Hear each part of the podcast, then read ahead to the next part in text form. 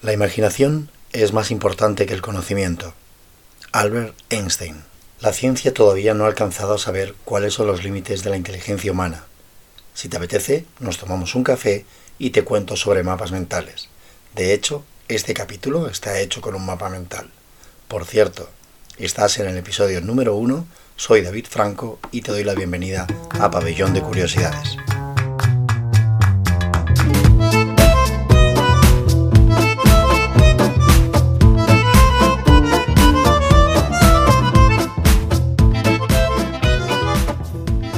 Hace 23 siglos, los griegos ya buscaban técnicas para potenciar la memoria.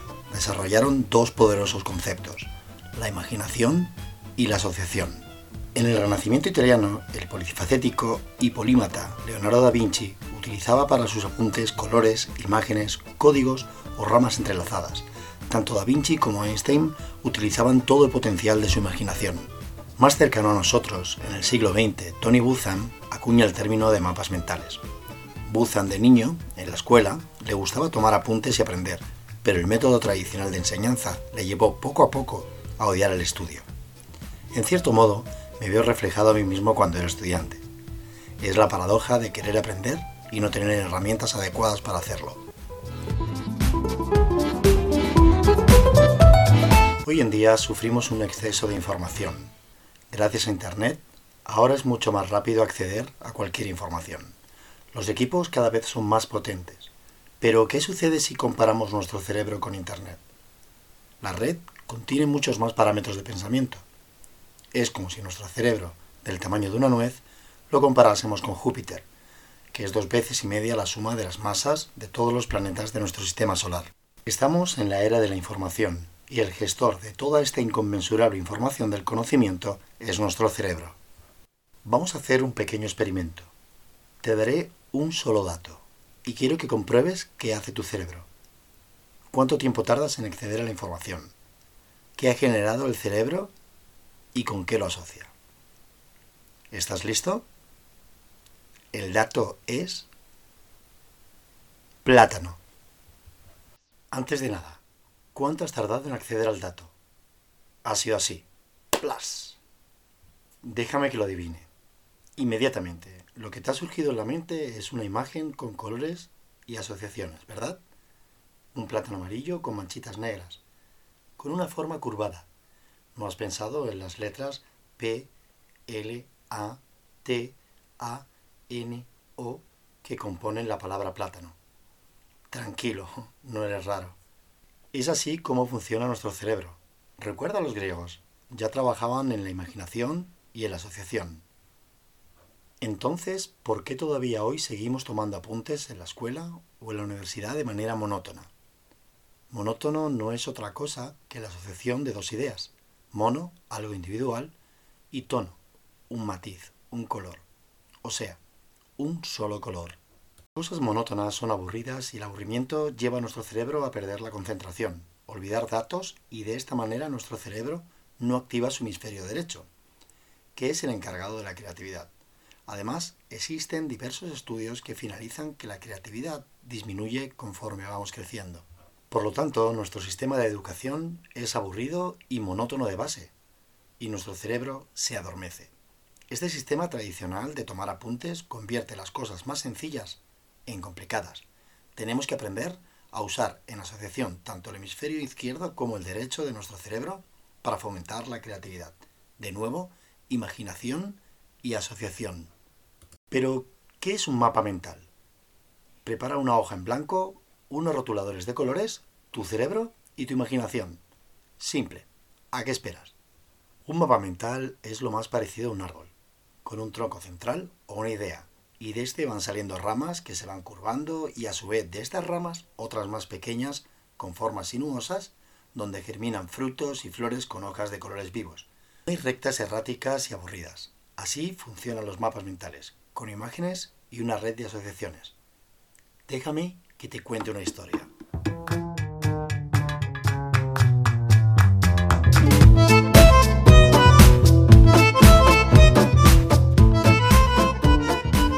En Ciudad de México hicieron una prueba a niños pequeños.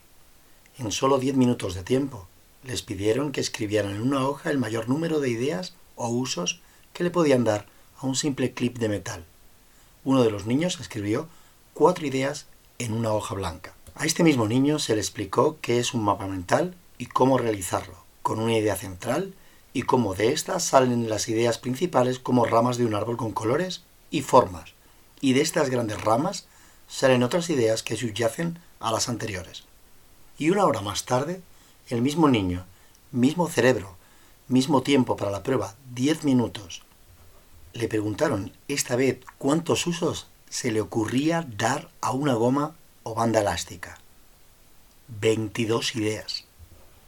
Dibujó su cuerpo y en la parte central su tronco en forma de goma elástica, y de aquí cinco ramas que a la vez se bifurcaban en otras hasta obtener 22 ideas de una banda elástica. Era el mismo niño que decía en el ensayo número uno que no tenía imaginación y que no se le ocurría nada más. Y esta vez pensó, soy un genio. Y así es, todos somos genios. Este es el poder de la inteligencia.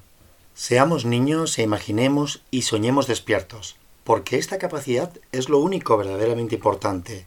Sí, es como nos convertimos en verdaderos humanos, en poetas, en artistas, en científicos. Este es el verdadero lenguaje humano. No es el español, el inglés o el francés. El lenguaje humano es la imaginación y varias asociaciones sensoriales. La conclusión que sacamos de todo esto es que el 99,9% de la población mundial con estudios toma apuntes para memorizarlos, planificar, organizar, comunicar sus pensamientos de una forma especialmente diseñada para adormecer su cerebro, aburrirlo y cansarlo hasta el agotamiento. He estudiado una carrera con la idealización preconcebida de la parte romántica del terminar la carrera y trabajar como profesional y saber desenvolvernos en el mundo real. ¿Y cuántos, una vez empezada la carrera o los estudios, no han querido abandonar por aburrimiento? Antes de que existieran los colegios o las universidades, los griegos estoicos tenían escuelas donde sus discípulos o alumnos debatían sobre hechos de la vida. Experimentaban sobre su pensamiento y sacaban conclusiones experimentando como lo hace un científico o un niño, a través de la imaginación y la asociación de ideas. Hay materias que podrían cambiar nuestras vidas y desafortunadamente no nos enseñan en la escuela. No nos hablan de nutrición, y así nos va con la obesidad, una de las mayores causas de mortalidad de nuestra era. Nos dejamos manejar por la industria alimentaria. Deberíamos aprender de inteligencia emocional, y así también nos va con los trastornos psíquicos, depresiones y ansiedades. Debería enseñarnos a fomentar nuestra creatividad y no a memorizar como papagayos y escupir todo lo que podemos retener en un examen. Y después nuestro cerebro resetea para volver a memorizar la siguiente información. Nos deberían enseñar a cooperar los unos con los otros, a usar nuestros egos de una manera inteligente, a aprender a programar, a emprender. Deberíamos tener mayor conciencia ambiental, a gestionar el estrés, a meditar, a reconectarnos con otros seres humanos y con el planeta. Y sobre todo, deberíamos aprender de finanzas personales. Seamos genios, crezcamos. Y para ir terminando, quiero agradecerte que me escuches y puedas compartir con tus amigos este podcast. Cooperarás y entre todos podremos llegar a más gente. Y en el próximo capítulo hablaremos de TNFs, blockchain y criptomoneda y el arte en la red. Porque la gente que se abre a una nueva idea jamás volverá a su tamaño original. Si te interesa, tenemos una cita hasta el próximo capítulo. Y que no se te olvide, ser feliz.